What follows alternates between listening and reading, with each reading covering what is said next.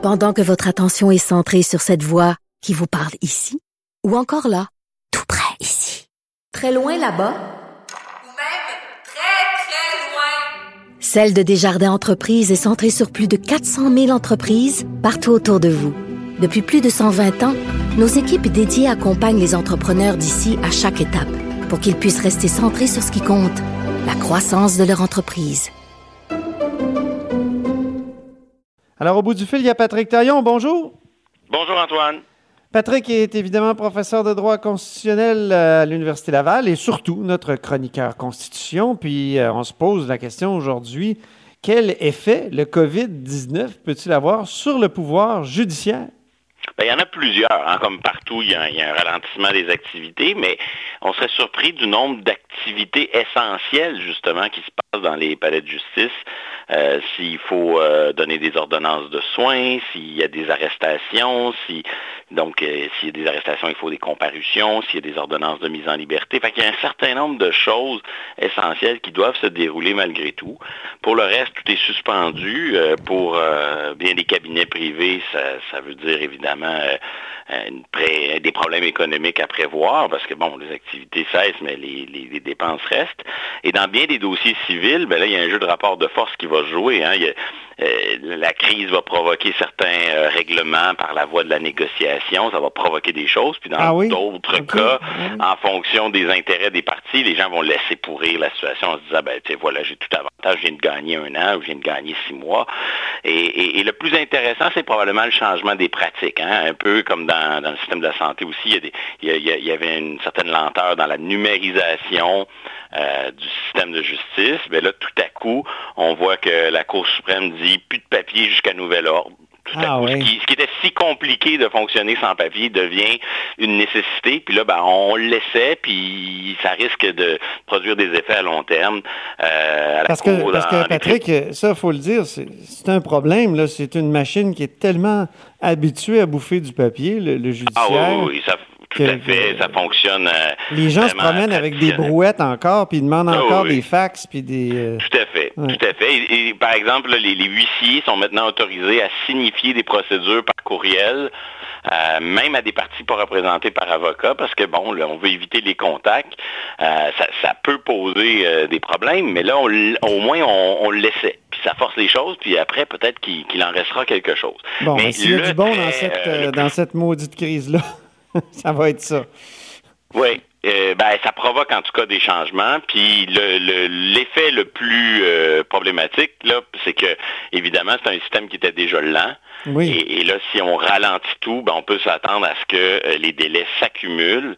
Et, et, sur le plan constitutionnel, on sait que depuis quelques années, du moins depuis l'arrêt Jordan, au moins, du moins pour les affaires criminelles, mm -hmm. le système est sous pression parce que maintenant, si on ne respecte pas un délai de 18 mois devant les cours provinciales et de 30 mois devant les tribunaux supérieurs, donc un, délai, qui est pas euh, qui peut faire l'objet de certaines exceptions, qui peut être prolongé, mais c'est un délai qui, qui, est présumé. Ça devient comme un délai qui s'applique par défaut. Mais là, euh, qu'est-ce qui va arriver de ces dossiers-là si jamais euh, la crise se perdure pendant plusieurs semaines, plusieurs mois? Que, que, comment on va composer avec les, ce que Jordan impose et euh, la crise actuelle? C'est ça, Alors, Jordan, c'est un grand coup de pied dans, dans la ruche. Oui. Euh, et, et, là, euh, tout est suspendu de toute façon. Donc, euh, est-ce que ça va être calculé? Est-ce qu'on va dire que c'est des délais de crise, simplement? Alors, normalement, circonstances exceptionnelles devraient justifier que euh, les délais prévus par l'arrêt Jordan ne s'appliquent pas. Ouais. C'est ce qui me semble le plus logique. Oui. Mais en même temps, si je prends un, un, exemple précis, un exemple fort médiatisé, le, le procès de Nathalie Normando, de Marc-Yvan Côté, donc des anciens, euh, euh, des, des, des, des, anciens euh, collaborateurs, oui. Anciens ministres et collaborateurs de Nathalie Normando, euh, entourant évidemment euh, les suites de la commission Charbonneau et tout, oui. tous les problèmes sous le gouvernement Charret.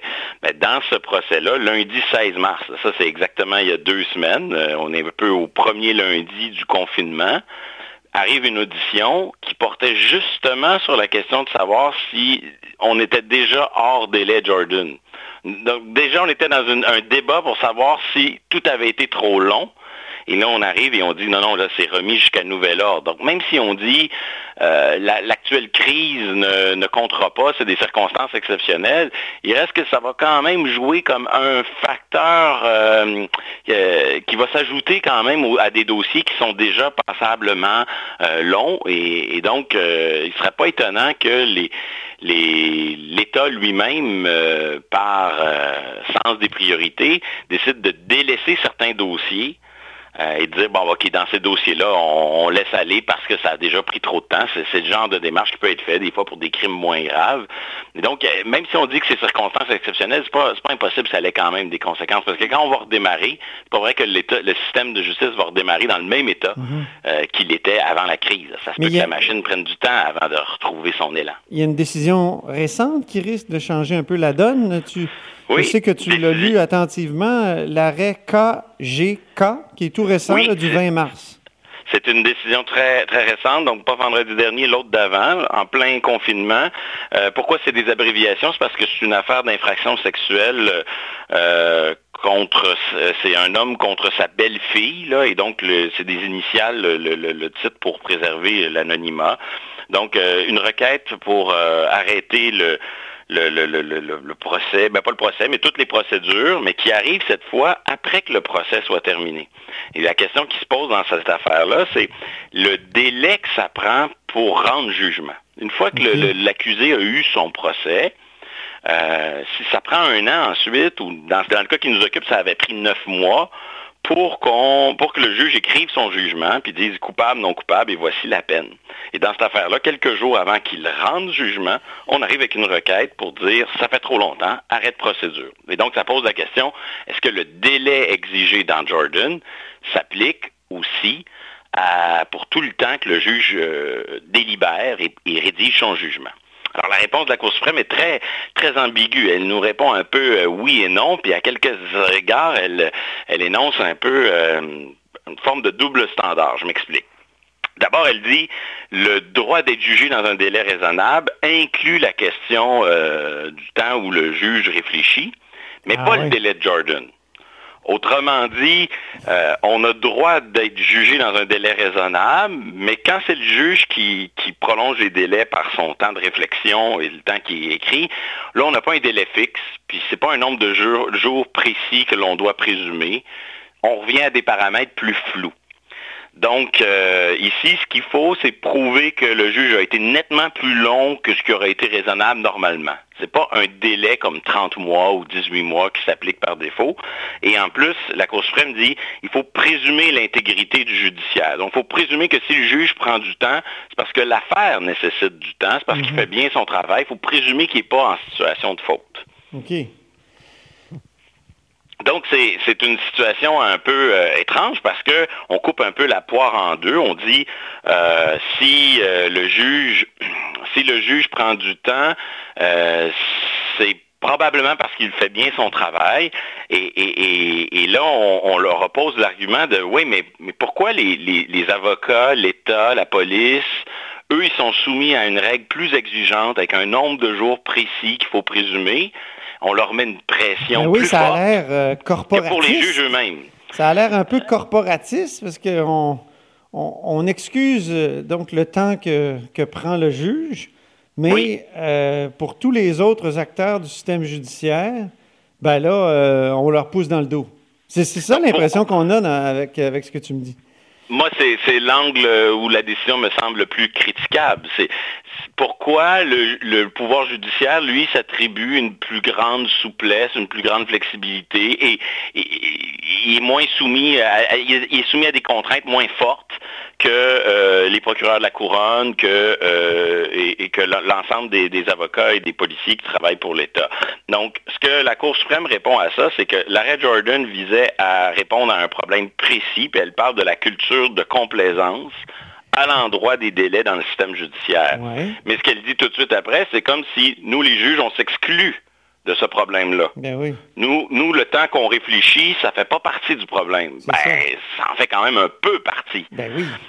Et ensuite, on analyse des problèmes d'ordre pratique. On dit, écoutez, en pratique, si on inclut ce délai-là, ça va être très, très difficile de prévoir. Euh, L'État ne pourra pas, pourra pas savoir à l'avance combien de temps le juge a de besoin. Ça va devenir ingérable. Et ça, là-dessus, je pense qu'ils ont raison soulever des problèmes pratiques.